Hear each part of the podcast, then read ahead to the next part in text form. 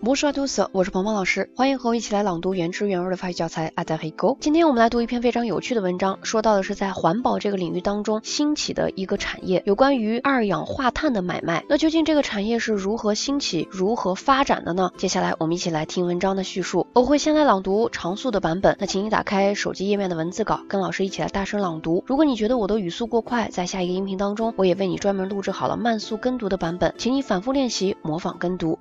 那么接下来，请你跟我一起大声来朗读文章。Allez, c'est parti.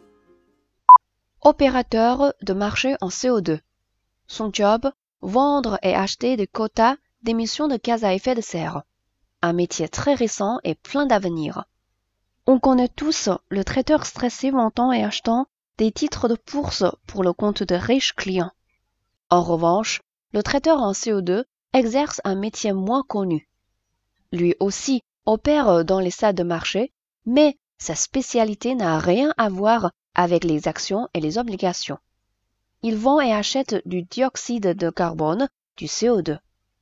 L'Union européenne s'est engagée à réduire ses émissions de 20% à l'horizon 2020.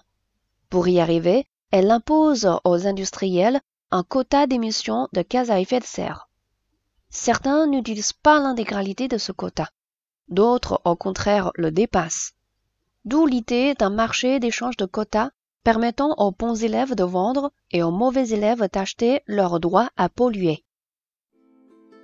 今天这篇文章我们就读到这里。如果你想获得文章的翻译和语调标注的版本，或者想跟着鹏鹏老师继续一起共读《阿黛黑狗》这本书，都可以来添加我的微信，在你手机文字稿的最下方就能找到我的微信了。